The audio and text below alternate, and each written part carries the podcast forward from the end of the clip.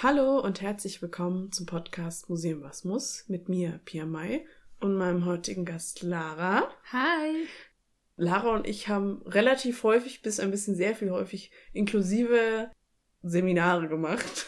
Ja. Allgemein Seminare in die Richtung. Und äh, nachdem wir jetzt, wie oft? Wir haben es zweimal gemacht mhm. und dann noch Seminare, wir haben dann noch die Grundsatzseminare. Ja.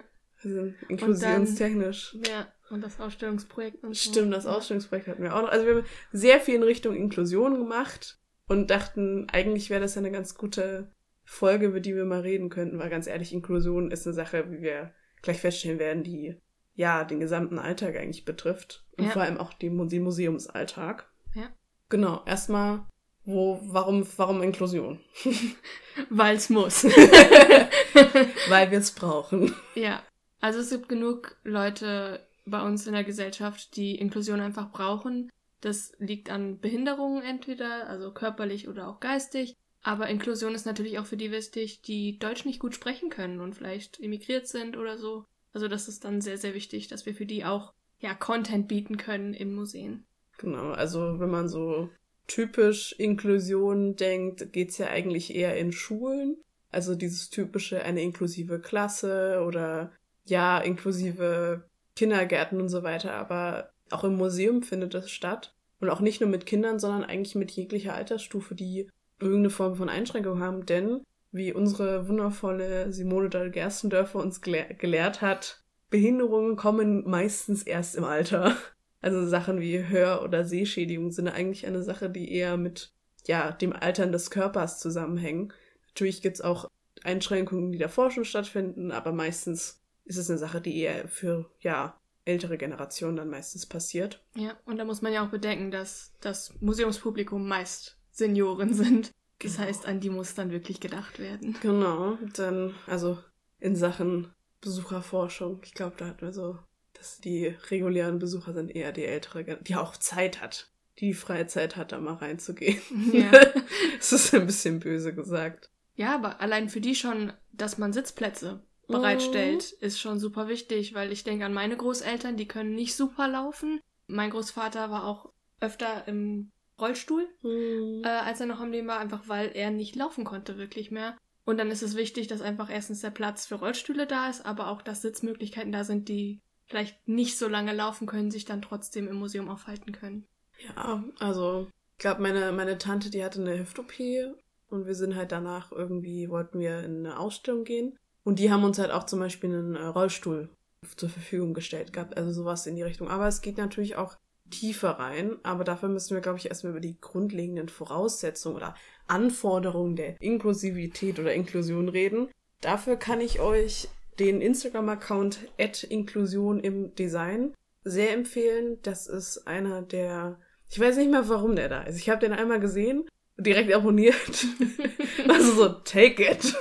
Und da geht's darum, sozusagen zu erklären, welche Anforderungen muss ein Dokument haben, damit es inklusiv ist. Von welche Form von Schreibweise, also im Sinne von Großschreiben, kontrastreich, bis hin zu, wie groß muss irgendwas Spezielles sein, wie groß die Abstände, wie muss die Grammatik sein, denn es gibt ein, also sozusagen im Deutschen gibt es unterschiedliche Stufen der Einfachheit bzw. Schwerheit des Deutschen. Ich glaube, das, wie viele Stufen es gibt, das Schreibdeutsch, dann gibt's, warte mal, einfache, die einfache Sprache und die leichte Sprache. Gibt's noch was? Nicht, dass es mir einfallen würde. Also drei Stufen gibt es.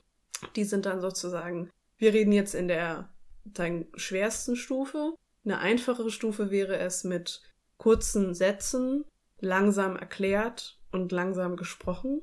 Und dann gibt's eben noch eine nochmal einfachere, die halt eben dann auch Leben macht. Dann gibt es die, die nur aus Hauptsätzen quasi besteht, genau, wo es, dann wirklich konstant die Worte nochmal benutzt werden, dass dann nicht großartig Verwirrung entstehen kann. Genau, und das ist die, die einfache. Nee, das, das ist die leichte Sprache. Einfache ist, da kannst du auch andere Wörter benutzen. Es ist nur sehr simpel erklärt. Und dann die leichte Sprache ist, es wird öfter benutzt und es wird in einsätzigen hm. Sätzen gesprochen. Oh. Genau. Okay. Und das ist halt die, die im Museum dann auch oft angeboten wird. Also wenn man auch jetzt bei Online-Ausstellungen guckt, also ich weiß, dass die von Chemnitz, von der Stadtausstellung, da auf jeden Fall die Möglichkeit hatten, dass man sich auch leichte Sprachetexte angucken kann.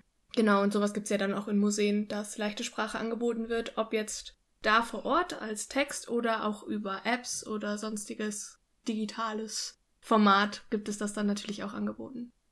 Denn im Grunde genommen, es fängt natürlich, es fängt nicht mit, dem, mit der Architektur an, da kommen wir gleich drauf zu sprechen, sondern es fängt eigentlich schon vor dem Besuch eigentlich an. Bevor man ins Museum geht, muss man schauen, a, kann ich das verstehen, was darin passiert? Und also zum Beispiel ähm, das äh, Bad Windsheim. Die haben auch eine ganze Webseite, die eben in der normalen Sprache, also der dem normalen Deutsch existiert und dann eben extra nochmal in leichter Sprache. Mhm. Dass man sozusagen, wenn man als Person, die eben nicht so gut lesen kann oder halt nicht so gut das verstehen kann, immer die so die Grundsachen, das ist auch relativ, sind immer nur ganz einfache Sätze, um halt so die erklären, wo befindet sich was. Es sind nur die nötigsten Informationen drin, um eben den Personen zu erleichtern.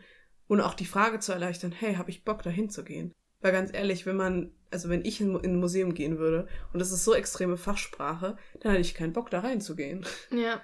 Ja, das Webseitenangebot ist ja allgemein sehr, sehr wichtig, dass das sehr aufschlussreich ist, auch für jedermann. Ähm, das finde ich dann sehr gut, dass sie das wirklich so geregelt haben, dass sie gesagt haben, okay, wir machen die Webseite einmal komplett in leichter Sprache. Das ist natürlich super angenehm. Auch äh, die Hinweise gibt es da natürlich mhm. normalerweise auch, wenn das nicht alles in leichter Sprache ist, ob man da auch mit Barrierefreiheit rechnen kann. Weil wenn man da hinkommt und da ist eine riesen Treppe am Eingang und da ist kein Weg für jemanden im Rollstuhl reinzukommen, mhm. dann ist das für die natürlich auch direkt Ausschlusskriterium. Das heißt, schon direkt an der Webseite festzumachen, wie inklusiv das Haus dann doch gestaltet ist, ist fantastisch. Ja, man muss ja auch sich überlegen, also vor allem die alten Häuser sind ja sowieso dafür bekannt, dass man da mit einem Rollstuhl oder auch als Person, die vielleicht ein bisschen dicker ist oder so, manchmal ein bisschen Probleme hat durchzugehen. Aber die haben zum Beispiel einen extra Lageplan, wo dann auch drin steht, hey, die Häuser sind inklusiver, das Haus ist, da kommst du mit dem Rollstuhl überhaupt nicht rein. Mit dem kommst du ein bisschen trotzdem rein, du kommst in die unteren Stellen, du kommst vielleicht doch irgendwie nach oben durch irgendeine Sachen, was leider meistens nicht so gefallen ist. Also in alte Häuser äh, äh, Fahrschüler reinzubauen, ist halt doch, wenn man versucht, alles akkurat zu machen, leider relativ schwer. Aber so Sachen gibt es. Genau, und äh, auch so Sachen wie grundsätzlich, dass man, wenn man Audiospuren hat, dass sie halt auch keine Hintergrundgeräusche haben. Also sollte es irgendwo Audiospuren geben, also zum Beispiel unser, also ein Podcast, wenn man einen Podcast hören möchte, dass man sozusagen keine Hintergrundgeräusche hat. Also genauso sehr wie man keine Hintergrundgeräusche als Farbe hinter dem Text haben sollte, sollte man auch, wenn man etwas hört, keine Hintergrundgeräusche haben. So, das sind so die Grunddaten, dass man eben wirklich sich konzentrieren kann weil Konzentration häufig eine Sache ist, die auch in der jetzigen Generation ein bisschen fehlt manchmal. das ist eine Sache, die mir persönlich manchmal einfällt, dass ich mich nicht so ganz konzentrieren kann. Ja, Wovon haben wir gerade geredet? I don't know. Also so Sachen sind ganz wichtig, dass man sich eben auch wohlfühlt. Ja. Ich glaube, das ist vor allem das Ding, weil ich glaube, Inklusion an sich hat gar nicht so viel zu tun mit dem, du gehörst dazu, sondern ich mache alles, damit du dich wohlfühlst.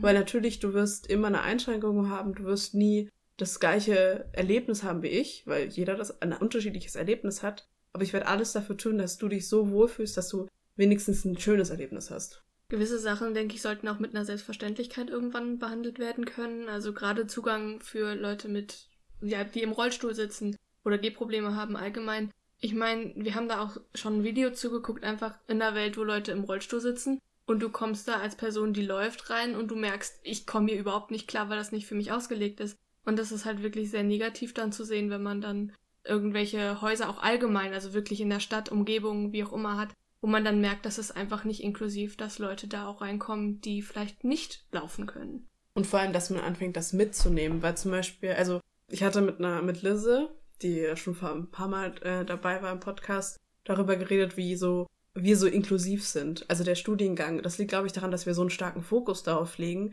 das immer wieder in das Gedächtnis zu rufen, was Inklusion bedeutet. Aber das hat in einem Museum, der vielleicht jemand, der eine sehr ja, geisteswissenschaftliche Ausbildung hat, vielleicht nicht so ganz, weil er hat halt vor allem die Wissenschaft im Blick und nicht so sehr die Inklusivität, weil das wäre ja dann noch was zusätzlich darüber nachzudenken, was ja auch okay ist, weil man hat im Museum meistens viel zu tun. Inklusion fällt dann auch häufig dann doch ein bisschen weg, finde ich. Aber dass man anfängt, das sozusagen als selbstverständlich mit einzuplanen, das ist eigentlich auch Inklusion und das ist ganz schön in unserem Studiengang, weil wir das eigentlich grundsätzlich ständig mitkriegen, also wirklich konstant und es uns irgendwie erklärt. Ja. Und ich meine, wenn wir jetzt auch in die Ausstellungen reingucken, die Mhm. wir ja jetzt auch schon öfter besucht haben. Also es gibt Ausstellungen, klar, wo das dann halt nicht so der Fall ist, aber es gibt Ausstellungen, da sind Vitrinen zum Beispiel unterfahrbar. Oder es Mhm. gibt für äh, Menschen mit Sehbehinderung auch irgendwelche taktilen Sachen, die angefasst werden können. Es gibt Braille, es gibt Pyramidenschrift, also dass wirklich die auch mitgenommen werden können, die vielleicht das Objekt jetzt nicht sehen können, aber tasten können. Genau, also man muss schon fast schon am Anfang anfangen, bevor man überhaupt, also nicht bevor man ins Museum geht, sondern man ist gerade im Haupteingang. Man hat einen Aufschub im Rollstuhl, wo man reingehen kann. Geile Sache schon mal, man freut sich richtig. Man fährt hoch und geht rein und zum Beispiel, wenn man, zum Beispiel, keine Ahnung, ich eine Person mit Rollstuhl geht mit einer blinden Person ins Ding. Die, die im Rollstuhl muss überall hinfahren können. Die Vitrinen müssen so tief sein, dass man auch was sehen kann, weil Vitrinen, die einfach viel zu hoch sind, ganz ehrlich, da können, also auch Kinder können da auch nichts sehen, also ist total bescheuert. Aber gleichzeitig eine Person, die nicht so viel sehen kann, braucht ein bisschen Orientierung und deswegen gibt es Lagepläne. Also Mhm. in den Museen, die es sehr inklusiv gibt, gibt es extra Lagepläne, die sich am Anfang jedes Raumes befinden, zum Beispiel im Deutschen Hygienemuseum. Auch in der Grimmwelt Kassel gibt es das auch. Mm. Also sehr, also an sich, das ist sozusagen, du hast den Lageplan und da ist mit Breitschrift, also mit diesen Pünktchen, Mhm. zur Erklärung mit den Pünktchen, die Personen, die absolut bl- blind sind, lernen das eigentlich von Grund auf. Aber wenn eine Person erst später blind wird, funktioniert das meistens nicht und die sehen ja meistens noch so ein bisschen was. Deswegen gibt es die Pyramidenschrift. Die Pyramidenschrift ist einfach nur die Buchstaben ein bisschen höher gesetzt, dass man sozusagen nachfüllen kann, ah, das ist das A. Und dass man damit weiß, ah, okay, und dann auch weiß, wenn ich mich jetzt nach rechts bewege, sehe ich das und das. Wenn ich mich jetzt nach links bewege, befindet sich der Bereich. Damit man Grund ungefähr weiß, wo es umgeht. Was ja auch für Leute, die dann eben keine Sehbehinderung haben, auch ziemlich nice ist, weil dann weiß man direkt, wo ist man. Was auch schön ist, ist, wenn gerade mit solchen Lageplänen ja auch die Wegpläne dann mitgehen und dann auch die Wege im Museum wirklich taktil gestaltet werden. Mhm. Yes. Ähm, dass Leute, die halt entweder so rumlaufen können oder halt einen Stock auch haben. Ich weiß gerade nicht mehr, wie das, wie das richtig heißt. Und ein So nee, nicht Blindenstock. Blindenstock, ne? Genau.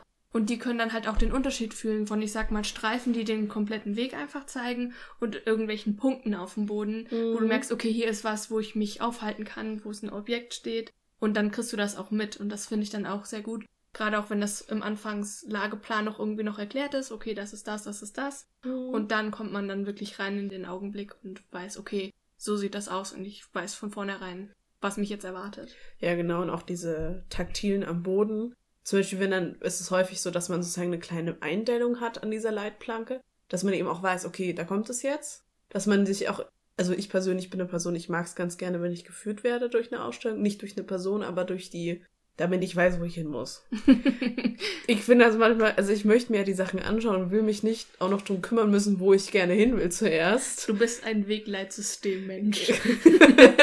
ich werde gerne geleitet durch metallene Schienen auf dem Boden, damit ich ungefähr weiß, was das Spezielle ist. Aber dann weiß man, wie- dann kann auch aktiv auch gezeigt werden, hey, das ist inklusiv. Hier befindet sich eine Station, wo du das und das ausprobieren kannst oder so. Und damit weiß auch die besuchende Person halt auch so, ah, wenn ich da jetzt hingehe, kann ich was anfassen. ja. Gehe ich mal dahin. Weshalb 3D-Objekte sind, gerade jetzt, nachdem mit den 3D-Druckern und so, in Museen gar nicht mehr so ungewöhnlich. Dass man wirklich hingehen kann und da sind irgendwelche Büsten von Totenmasken oder äh, irgendwelche Gebäude oder so, die dann nochmal ausgedruckt wurden, die man dann mal befühlen kann, was ja so normalerweise nicht der Fall ist. Wir haben gest wir haben in der letzten Folge habt ihr, haben wir über Ausstellungen geredet. Und da ging es auch um eine Todesmaske und die von Ludwig II., wo dann Tammy richtig glücklich vor diesem Ding stand, das angefasst hat. Deswegen, als du gerade Todesmaske gesagt hast, ich so, Tammy. also ja, es macht auch irgendwie viel mehr Spaß, Dinge anzufassen, wenn man dann auch viel mehr, mehr lernen kann, auch irgendwie. Mhm. Also es, ähm, ich glaube, Inklusivität wird immer mit Leuten, die irgendwelche Beeinträchtigungen haben, verbunden. Aber eigentlich geht's ja auch darum, dass man selbst als Person mehr lernt. Ja. Dass man auch als Person, die vielleicht jetzt keine Einschränkung hat, aber halt trotzdem irgendwie ja auch das Erleben anders haben möchte. Weil Ja. ich glaube, jeder ist auch ein anderer Lerner. Ja, ich denke auch für Kinder ist sowas ganz angenehm. Also da gibt's ja viele Medienstationen und so, aber sowas dann anzufassen ist ja dann auch was Besonderes. Gerade im Museum, wo es ja eigentlich ist so, nicht anfassen, das ist nicht gut für die Mhm. Objekte. Dann ein Objekt sich hinzustellen und zu sagen, okay, das ist das Original, aber hier habt ihr was, was dieses, dieses gleiche Feeling quasi von, vom Gefühl, vom Anfassen her hat. Ja, wir hatten, glaube ich, mal, ich weiß nicht, ob du das erzählt hast, in Italien, dieses, dieses war so ein großes Gemälde von einer Frau Ja, genau. mit einem Kleid und einer Blume in der Hand. Genau. Und man konnte die, man konnte dann den Stoff vom Kleid anfassen. das war vom Bett, genau. Ah. Da war das irgendwie der Vorhang und da war genau der gleiche Stoff einmal Mhm. aufgespannt, den man anfassen konnte. Und die Lilie konnte man auch riechen, wenn man das Mhm. wollte. Es war sehr schön gemacht. Also die Sinne mitgenommen. Genau, also Sinne mitnehmen und auch, wenn man Dinge halt irgendwie nicht so nah anschauen kann, dass man Dinge irgendwie herholt. Weil ich glaube auch, äh, natürlich, wenn eine, die Mona Lisa darf man halt nicht mal rausnehmen, weil die Mona Lisa einfach ein Objekt ist, das sehr begehrt ist, warum auch immer. ähm, Weil aber- sie geklaut wurde. Genau. da kommen wir in einer anderen Folge dazu. über Mona Lisa Bashing. Genau, aber dann, wenn man sozusagen eine, ein Gemälde irgendwie erfahren möchte, es aber nicht anfassen darf, und dass man dann Dinge macht, die man sozusagen, die dazu führt, dass man Dinge anfassen kann. Wie jetzt zum Beispiel, dass man den Stoff irgendwie anfassen kann. Oder dass man, wir, wir haben mal ein Modell gebaut von einem Gemälde und haben dann versucht, mit so Acrylfarbe so ein bisschen die Malstruktur nachzumachen, dass man eben die Malstruktur fühlen kann. Dass man das Gefühl hat, auch wenn man das nicht anfassen kann, weil ich persönlich, ich verstehe das absolut, wenn man Dinge anfassen will, was ich darf, dass man das Gefühl hat, okay, ich weiß, wie sich das anfühlt. Mhm. Ich kann verstehen, wie Dinge gemacht sind Mhm. und wie Dinge äh, gearbeitet sind, weil ich glaube, dass auch so ein riesiger Arbeitsprozess im Gehirn auch sofort anregt, wenn man Dinge mal anfassen darf. Ich meine, bei dem Projekt, da haben wir das ja auch gesehen. Also da haben wir mit verschiedenen Künstlern zusammengearbeitet. Und unsere Künstlerin, die äh, hat das Bild, was sie sich ausgesucht hat, wirklich angefasst. Und wir standen dann eben so, nein. Es hat dann schon so ein bisschen so ein, äh, das besser nicht, weil oft sind Bilder ja auch gesichert. Und das war dann schon so ein Schockmoment, so, oh, aber es war alles in Ordnung. Aber dadurch war dann klar, dass wir fragen, okay, du möchtest es anfassen. Also sollen wir das für dich machen, dass man das anfassen kann. Genau, also auch auf die, was auch sehr wichtig, auf die Bedürfnisse zu achten. Wenn man mit einer Person, die eine bestimmte Einschränkung hat, ins Museum geht und die Person dann sagt, hey, okay, was willst du haben? Möchtest du Dinge anfassen können? Willst du Dinge riechen können? Willst du Dinge hören können? Willst du Dinge lieber anderweitig erfahren durch keine andere Sinneseindrücke? Und die Person dann sagt, ja, ich habe voll Bock darüber, eine Hörstation zu haben, zum Beispiel. Okay, dann machen wir eine Hörstation dazu. Denn es geht viel mehr um die Bedürfnisse der Person und nicht darüber, was wir denken, was geil wäre für die Person. Auch wenn es natürlich ein Teilbereich davon sein kann, weil ganz ehrlich, wenn man sagt, okay, blinden Personen ein Tastobjekt zu geben, macht Sinn, mehr, also mehr Sinn, als einem, einem Gehörlosen eine, eine Tonspur zu geben. Ja. Das wäre halt wirklich auch sehr beleidigend. Und so, also dann zu sagen, hey, was brauchst du denn? Und auch zu sagen, also gut, und auch die Sache, dass auch eine Führung mit Gebärdensprache kann viel leisten, Mhm. aber nicht alles ersetzen. Das muss mehr getan werden, um wirklich alles irgendwie möglich zu machen, finde ich. Ja. Wobei ich finde, also ich habe zumindest nicht oft gesehen, dass Gebärdenspracheführung gab. Das muss man dann halt auch sagen, dass es, denke ich, in unserem Bereich dann nochmal wichtig ist. Also wenn man die Kompetenz hat und man kann Gebärden, definitiv geht irgendwo ins Museum und sagt, hey, soll ich hier als Führungsperson vielleicht das anbieten? Dass man halt einfach gehörlosen Menschen das auch anbieten kann. Eine Führung zu machen, Fragen zu stellen, weil die sonst einfach durchgeschickt werden. Hier ist ein Text, viel Spaß. Mhm. Ich habe keine Ahnung, was du sagst. Also, das ist ja auch lästig dann, dass die ihren Wissensdurst in dem Sinne dann nicht komplett stillen können, weil sie sich das dann selber erarbeiten müssen und nicht einfach irgendwen fragen können, so, hey, warum ist das so, wie das jetzt ist? Genau, weil normalerweise steht ja in den Texten immer nur die Grunddaten zu irgendwas drin. Und wenn man eine spezifische Frage hat und das steht vielleicht nicht im Text drin, ist man als Person, die gehörlos ist, steht man leider vor einer riesigen Wand und weiß nicht, okay, was mache ich denn da jetzt am besten mit? Was ich eigentlich ganz spannend finde, ist, das hatten wir aufgeschrieben, und zwar, dass jeder Gebärdensprache lernen sollte. Da stehe ich absolut dahinter. Einfach nur der Faktor, dass wenn du Gebärdensprache kannst, also meine Mutter hat das eine Zeit lang gelernt, ich kann so die Grunddaten noch so ungefähr, so wirklich minimal was. Mhm. Aber so der, der Gedanke, dass wenn ich Gebärdensprache könnte und in eine Führung machen würde, könnte ich gleichzeitig ja auch Gebärdensprache machen. Das heißt, ich rede und währenddessen kann eine andere Person, also gut, das funktioniert nicht so ganz, aber so halb, dass man wenigstens die Gebärden dazu machen kann. Das ist dann für die Person, die halt Gebärde macht, ein bisschen anstrengender, aber gleichzeitig bringt das auch sehr viel mehr, weil man auch gleichzeitig auch Awareness schafft dafür, dass man Leute hat, die nicht so viel hören können. Ich denke, allgemein ist denke ich, klar, warum das nicht allgemein gelehrt wird, weil es halt einfach ein ziemlich niedriger Prozentsatz ist an sich. Mhm. Aber ich denke gerade in unserem Feld, also in Kultur und so weiter, sollte sowas doch irgendwo doch schon eine Basis sein. Zumindest ja. die einfachen Sachen, dass man sich auf minimalste Weise verständigen kann, dass man zumindest sich ausdrücken kann. Ja, hier ist zum Beispiel die Toilette. das äh, ist für mich, denke ich, dann so ein Minimum in, in, in einem Beruf wie unserem, weil wir halt sagen, oh, wir wollen inklusiv sein, mhm. aber gleichzeitig nicht die Arbeit reinstecken und sagen, okay, ja. Gebärdensprache wäre schon eine coole Sache, wenn wir da irgendwie eine Fortbildung oder sowas haben, dass wir zumindest unsere Führung ordentlich äh, in Gebärdensprache irgendwie leisten können für, von irgendwem. Ja, und also es gibt genug Möglichkeiten, das Ganze zu lernen. Ich fand es ganz spannend. Ich hatte mal einen Beitrag gesehen über inklusives Arbeiten. Und das war eine Firma, die macht maß, maßgeschneiderte Hoodies. Mhm. Wenn Personen halt relativ groß sind oder relativ klein oder sonst irgendwas, machen die eben die Hoodies dafür. Die können äh, diese Maßschneiderausbildung und ähnliches haben die gemacht. Mhm. Und dieser Laden, also ich weiß leider auch gerade leider nicht, wie der heißt, die sind so inklusiv, dass sie versuchen, also wirklich auch inklusive Leute einzustellen. Dafür kriegen sie mhm. auch Förderung. Also sie haben zum Beispiel die, deren eine Designerin ist kleinwüchsig. Sie haben eine gehörlose Schneiderin dabei. Eine Schneiderin ist depressiv mhm. und es kann deswegen sehr unterschiedlich arbeiten, was ja auch eine Behinderung sein kann oder eine Einschränkung. Und so. Und die haben eben extra für die gehörlose Schneiderin Gebärdensprache gelernt. Weil sie gesagt haben, ich kann dich sonst nicht verstehen, aber du bist meine Arbeitskraft, beziehungsweise ich bin dein Chef. Ich habe nicht das Recht, dich einfach rauszuschmeißen, weil ganz ehrlich, du bist genauso ein Mensch, du hast ein Recht auf Arbeit und auf Einkommen. Dann lerne ich einfach mit dir Gebärdensprache. Und dann haben die halt einfach alle einen Kurs gemacht und haben auch gesagt, jede Person, die da halt anfangen möchte zu arbeiten, muss Gebärdensprache lernen. Mhm. Sonst können sie auch gar nicht eingestellt werden. Also. Ich habe tatsächlich von sowas ähnlichem auch schon gehört. Da haben die tatsächlich Klamotten dann auch gemacht und da war dann auch jemand da, der im Rollstuhl saß, für die, die das dann halt extra angefertigt haben. Mhm. Weil wenn das zu lang ist, dann hängt das ja in die Räder und so, das ist, also Jacken und so. Und die sind dann halt entsprechend gekürzt, dass die gut äh, unterwegs sind. Genau, und das finde ich dann halt auch wichtig, also in manchen Berufen dann halt einfach wirklich zu sagen, okay, Gebärdensprache sollte schon irgendwo eine Grundlage mit sein für das, was man allgemein dann auch macht. Ja, es ist fast, also nicht nur auf Gebärdensprache, einfach, dass man die Etikette der Inklusion kann und schon von Grund auf lernt, weil es ja auch dazu führt, dass man selbst inklusiver wird. Mhm. Wenn man lernt, also Gebärdensprache zu lernen, das als Etikette zu sehen und dann zu wissen, okay, die Person versteht mich nur, wenn ich meine Hände bewege.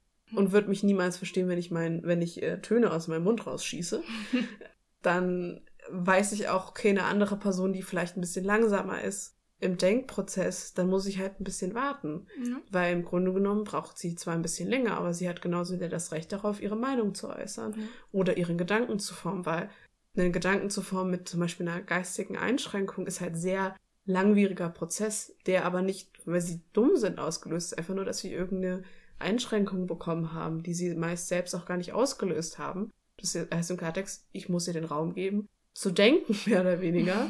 weil, also ich kenne mich auch, wenn ich denken möchte, muss ich laufen, weil sonst kann ich überhaupt nicht denken. Das ist halt meine Art und Weise, äh, mich selbst irgendwie zu, zu verstehen. Mhm. Aber gleichzeitig verstehe ich andere besser, wenn eine Person mich nicht anschauen möchte beim Denken, weil sie sonst nicht denken kann, weil ich, weil ich sie ablenke wegen irgendwas. Dann muss ich sie halt respektvoll einfach warten, bis die Person mir sagen kann, was ist. Ja wo wir bei Sprache sind, es ist ja nicht nur Gebärdensprache, es sind ja auch Fremdsprachen, die im Museum wichtig werden. Gerade weil wir jetzt immer mehr auch äh, Ausländer in, in gerade in großen Häusern Ausländer haben und man nicht unbedingt davon ausgehen kann, dass jeder Englisch spricht.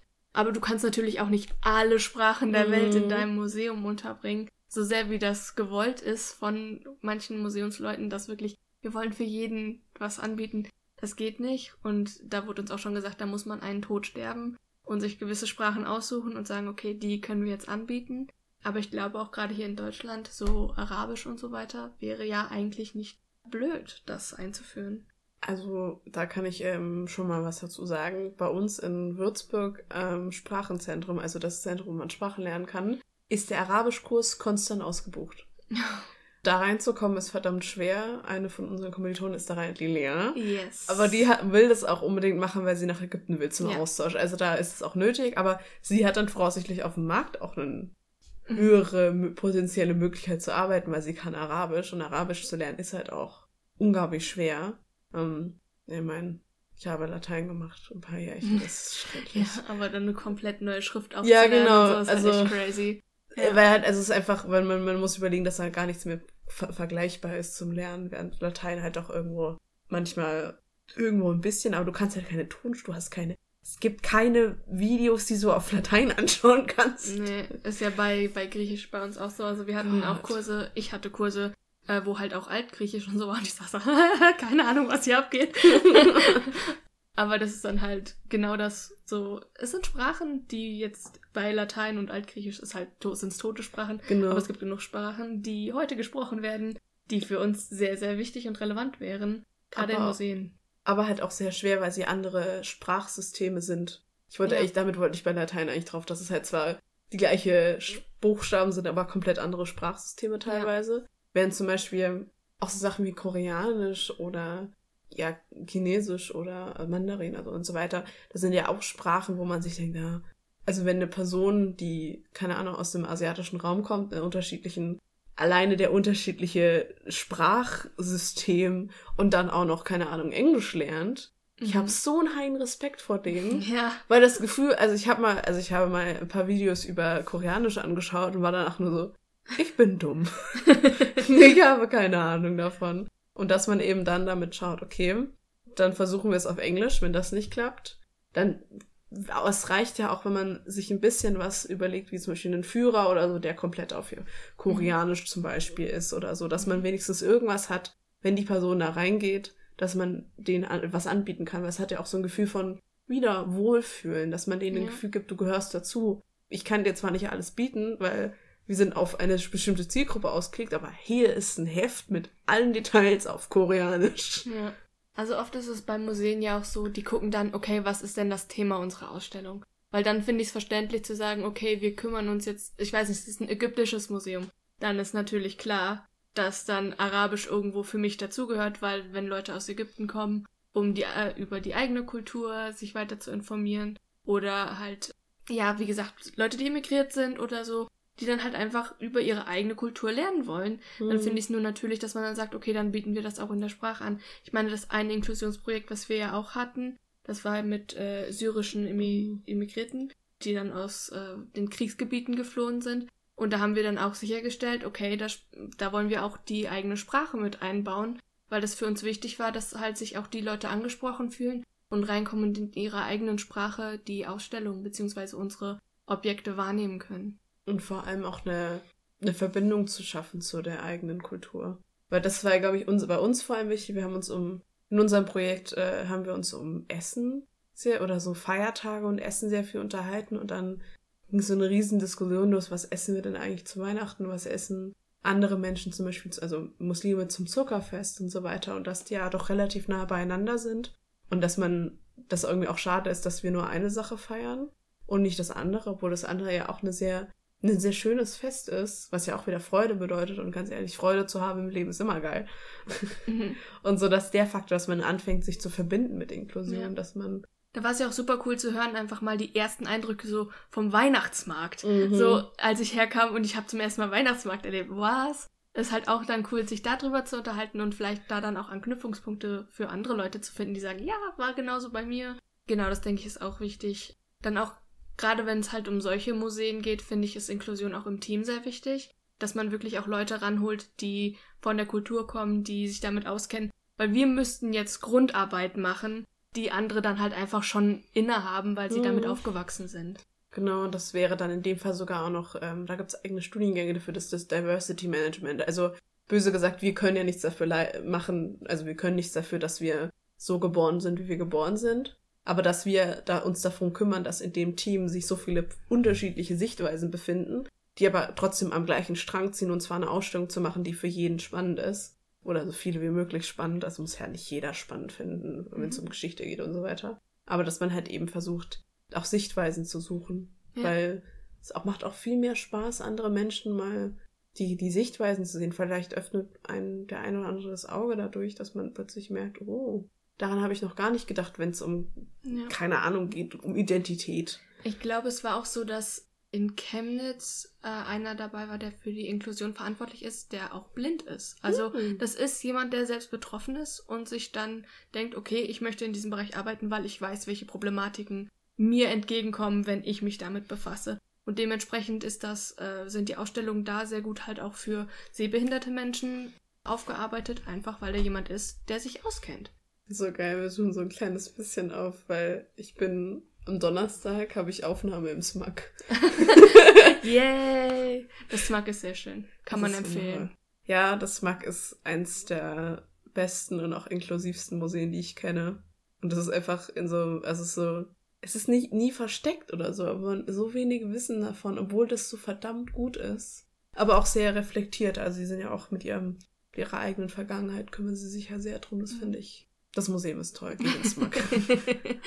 Schleichwerbung. Es ist keine Schleichwerbung, wir sind dabei. Also, das ist definitiv Werbung. Aber wenn wir schon dabei sind, wenn man nicht, wenn man merkt, scheiße, ich komme nicht ins Museum, gibt's ja noch eine andere Möglichkeit, ins, trotzdem irgendwie ins Museum zu kommen, und zwar die Digitalität. Uh, Digitalität. Digital.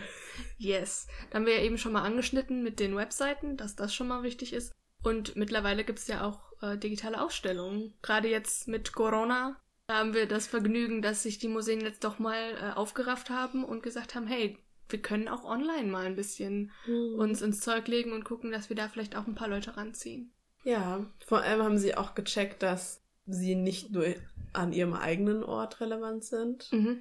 also ich, ich schreibe ich schreib meine Bachelorarbeit über außermuseale Vermittlung und das wird so selten betrachtet. Es ist, also ich habe relativ viel Literatur zu Social Media und auch eher in der Werberichtung gesehen, aber kaum was wie, keine Ahnung, dass man auch Social Media als eine Bildungsplattform anerkennen Mhm. könnte und so weiter. Und du erkennst halt auch noch an den ganzen Beiträgen, wie, wie, wie Museen sich ihre eigene Social Media Plattform aussuchen. Aber es gibt ja richtig geile Sachen, zum Beispiel das LEMO, das Lebendige Museum online vom Deutschen Historischen Museum. Also an sich, die, das Ganze ist gar nicht so inklusiv, würde ich sagen. Also die Webseite an sich ist es gar nicht so sehr.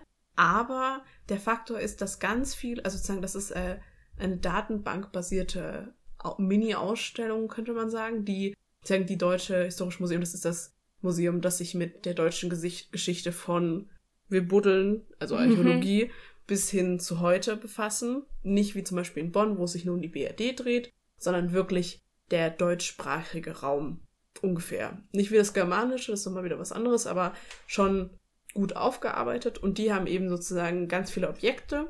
Und wenn du halt nicht ins Museum kannst, kannst du immer noch den, die Objekte sehen, du kannst Videos sehen, Höraufnahmen, alles Mögliche ist in diesem Lemo vereint. Und damit hast du ja auch die Möglichkeit zu sehen, okay, ich sehe gerade, es geht, also es ist auch in Epochen eingeteilt. Und dann hat man vielleicht auch einen Anreiz, da reinzugehen. Wenn man nicht ins Museum kann, weil der Rollstuhl, weil leider nicht das Rollstuhl möglich ist. Ich glaube, so im Deutschen Historischen Museum ist es, glaube ich, möglich, aber es gibt genug Museen, wo es leider nicht möglich ist. Wenn man dann trotzdem irgendwas hat wie eine Ausstellung, so eine ähnliche, dann war man ja irgendwie doch im Museum drin und kann dann auch mit einer Person darüber reden. Mhm. Theoretisch.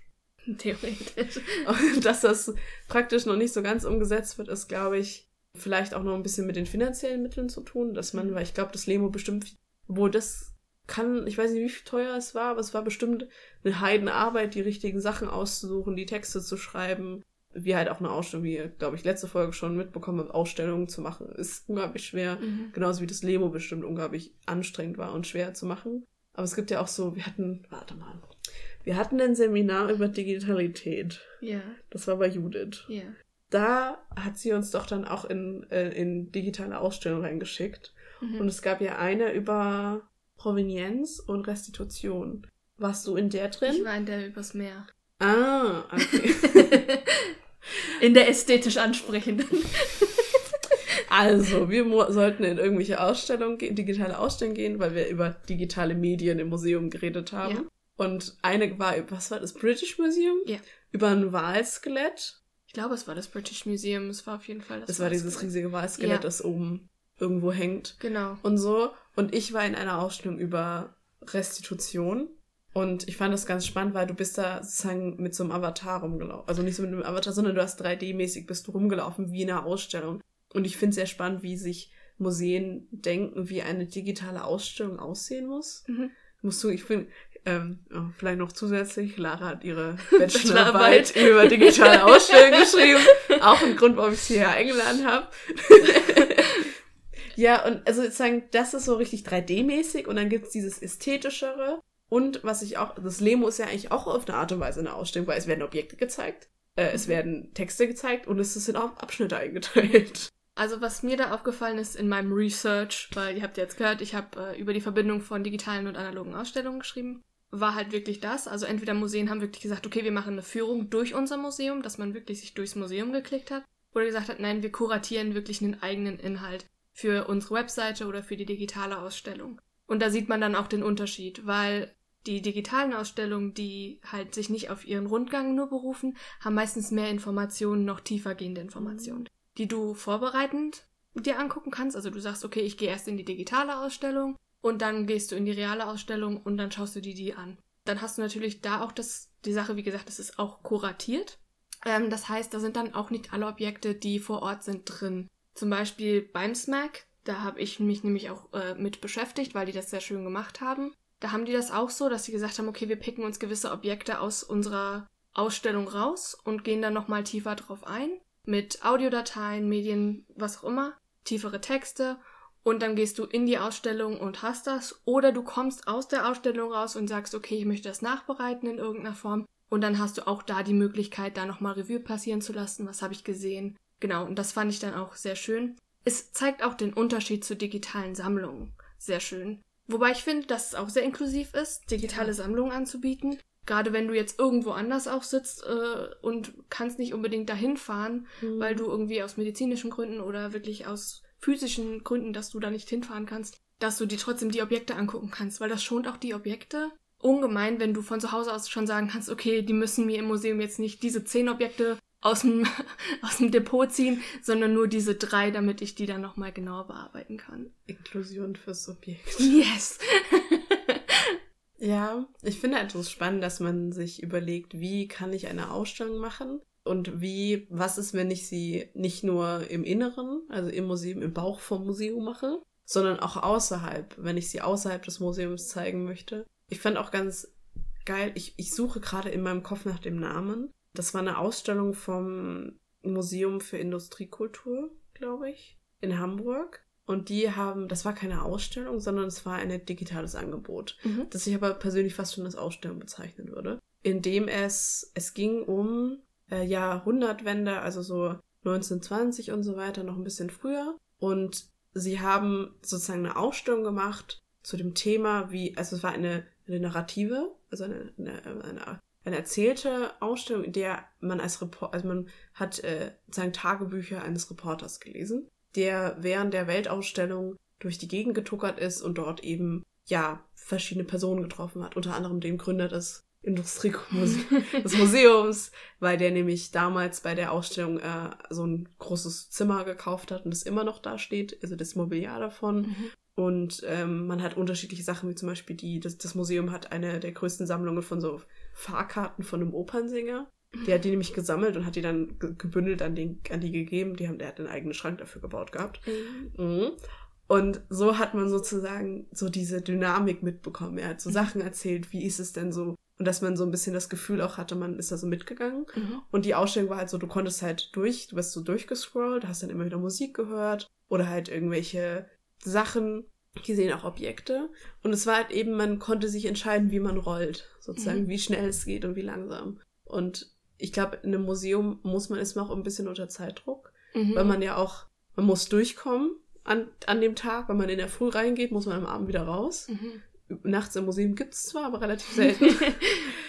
und man steht halt auch. Und wenn man halt das Gefühl hat, das hast du ja am Anfang gesagt, dieses konstante Stehen, das tut auch irgendwann mal den Knien nicht gut, egal ob einem gesunden oder einem äh, kranken Menschen. Und so hatte man halt die Möglichkeit zu sitzen und es sich anzuschauen, anzuhören und es war halt auch wirklich eine Ausstellung, die zwar kooperierend war mit einer anderen Ausstellung, aber halt eine eigene. Mhm. Sie war ein bisschen eigen. Sie war für sich. Und ich fand das so geil, weil man das Gefühl hatte, man geht auch irgendwie in eine eigene Ausstellung. Und man hat nicht nur das Zusatzmaterial dazu. Ja. Also das gibt's ja auch, dass das halt auch eingeteilt wird in die verschiedenen Aspekte, wie man sich so was anschaut. Also entweder als Neuling, so als, als Schüler, sag ich mal, und als Experte. Mhm. Und dass du immer noch wieder einen Zugang dazu findest. Weil du möchtest so viel wie möglich immer in deinen Besuch reincrammen. Und dann ist das natürlich super, wenn du die einfach online hast, wann immer du möchtest, siehst die an deinen Fingerspitzen und du kannst so lange oder so schnell durch das Zeug durch, wie du möchtest. Weil jemand, der da vielleicht neu rangeht, möchte sich wirklich informieren und aber ist halt eher so ein ja, Gelegenheitsbesucher, sage ich jetzt mal, und klickt sich da so ein bisschen durch, ist da ein paar Minuten drin und dann wieder raus. Jemand wie ein Schüler, der dann sagt, okay, mir, mir gefällt das Thema, ich gucke mir das ganze Thema in Ruhe durch, was mir gefällt, und der Experte sagt, ich will genau dieses eine Thema, das an der einen Stelle äh, untersucht wird, das mir anschauen, dann ist das auch möglich. Und das ist halt dann nochmal was, auch für Leute, die vielleicht mit äh, geistigen Beeinträchtigungen da sind, einfach auch eine Möglichkeit, langsam, so wie sie das möchten, in ihrem eigenen Tempo durch die Ausstellung durchzugehen oder zu sagen, es interessiert mich doch nicht oder ich mache hier morgen weiter. Das ist dann natürlich auch super angenehm an der Stelle, dass man sich da noch irgendwo vielleicht nicht die Blöße geben muss, wenn man sich das Ja. vielleicht, wenn einem das peinlich ist, dass man nicht so schnell ist oder dass man in leichter Sprache lesen muss, weil man vielleicht nicht so gut lesen kann, dass man das einfach von zu Hause machen kann und trotzdem diesen Wissenserwerb noch hat. Ja, aber ich glaube, eine der Grundsteine des Museums ist ja das Lehren oder das Vermitteln. Genau. Deswegen, und wenn man halt den, Fa auch wenn man immer so das Gefühl hat, dieser Faktor pa passiert nur im Museum, also ganz klassisch gesehen im Museum durch Personal, aber so soll es ja auch nicht sein. Es soll ja durch alles Mögliche passieren. ne? Also natürlich, dass man sich freiwillig Wissens, äh, Wissensbeballerung aussetzt, ist schon ein hartes Pflaster, wenn man so viel machen möchte. Mhm. Also eine Führung zu gehen ist halt auch eine, so ein, vor allem wenn man in eine Kuratorenführung geht, die haben halt ein perfektes Wissen, die wissen alles genau über diese Sache. Da kommt man halt auch nicht so durch als Person, die keine Ahnung von dem Thema hat. Mhm. Aber wenn man zum Beispiel nur die Texte liest, fehlt halt vielleicht die Hälfte von dem Wissen, was man gerne erlangen wollte. Weil man will genau das eine wissen und dann dafür ist dann, dann eben das, was außerhalb passiert, wichtig. Auch eine Sache, ähm, weil du ja auch schon über die Grimmwelt geredet hattest. Mhm. Die haben ja noch, also eine Sache, die gerade ein bisschen so einen Trend hatte in der, in der, Muse in der Museumslandschaft, ist, sind die Apps. Was ich Genau. auch verstehen kann. Es hat seine Nachteile, weil du musst halt ein Handy dabei haben, das Internet Mhm. hat oder Internet providen. Mhm. Und Internet voraussetzen ist eine sehr blöde Sache. Ich hatte das schon im Museum, die haben kein Internet bekommen. Ja, Also da ist so ein bisschen problematisch. Aber an sich, Apps sind eine Hoffnung, große Hoffnung der Inklusion im Ja. Museum. es ist für viele verschiedene Sachen tatsächlich, äh, werden die Apps ja auch genutzt. Ich weiß nicht, ob du da dabei warst. Ich hatte mal über ein, eine Ausstellung in Australien, ich glaube es war in Melbourne, geredet. War eine Storytelling-Ausstellung, super cool gemacht. Es war irgendwie Love and War, hieß sie, glaube ich. Mhm. war über den Ersten Weltkrieg. Und da ging es dann auch Storytelling-mäßig um verschiedene Figuren. Es waren vier, fünf Figuren, wo man sich dann eine aussuchen konnte. Schon zu Hause sollte man quasi Vorarbeit leisten, sich die Biografien quasi ein bisschen durchlesen und entscheiden, mit wem möchte ich durch die Ausstellung gehen. Oh. Und ähm, ich hatte dann, weil ich da halt auch eine Hausarbeit drüber geschrieben habe, über Storytelling, habe ich dann auch Kontakt zum Museum aufgenommen und habe gefragt, ja, wie läuft das denn auch mit den Apps, weil die das natürlich auch über Apps haben laufen lassen. Und haben die auch gemeint, ja, es gab Probleme mit dem Internet und das lief dann teilweise nicht so gut. Und das ist dann natürlich auch immer schade. Also vielleicht dann auch bereit sein, im Museum schon Geräte zu haben, die das vorinstalliert haben, dass man kein Internet braucht und dann wirklich durchgehen kann. Weil die Grimmwelt hat, glaube ich, drei Apps, Mhm. was dann auch, finde ich, sehr cool ist, dass man leichte Sprache hat. Ich glaube, es war Gebärdensprache mit dabei oder sowas. Ähm, das weiß ich jetzt gerade auch nicht mehr auswendig, das bis, war eine Weile her. Wir hatten leichte Sprache, Gebärdensprache und Seh und Blinde. Genau. Und das finde ich, ich finde es eine coole Idee auf jeden Mhm. Fall, dann das auch so zu providen, wenn du weißt, okay, die Ausstellung, weil die Ausstellung im ersten Bereich ist sehr, ich würde mal sagen, textlastig. Da geht es dann wirklich um die Gebrüder Grimm und um die Werke. Und im zweiten Bereich ist es dann wirklich ästhetisch und spielerisch und sehr für Kinder gemacht. Und wenn man da dann wirklich mit einem Text durchgehen kann, ich denke, das ist auch für die Erwachsenen interessant, da nicht nur vor quasi Schneewittchens Spiegel zu stehen und dann taucht da eine Figur auf und redet mit dir. Es ist eine sehr coole Ausstellung. Ich kann Ich es nur empfehlen. da, also ich werde da dem vielleicht mal demnächst dahin gehen, weil. Musst du. Hm. Es ist sehr cool. Ja, ich glaube, bei, bei dem Internet ist halt auch das Problem, dass die, die Gemäuer, mehr oder weniger, Mhm. auch sozusagen das Internet durchlassen müssen. Weil, also das Beste finde ich, oben bei uns die Festung, die würden das gerne machen, aber deren Mauern sind so dick, dass kein WLAN-Funk da durchgehen würde. Und so, also das ist ja nicht mal deren Schuld der, der, des Museums, sondern das ist einfach nur die Schuld von, ich weiß nicht, wann, das, wann wurde die Festung gebaut? 1400 irgendwas?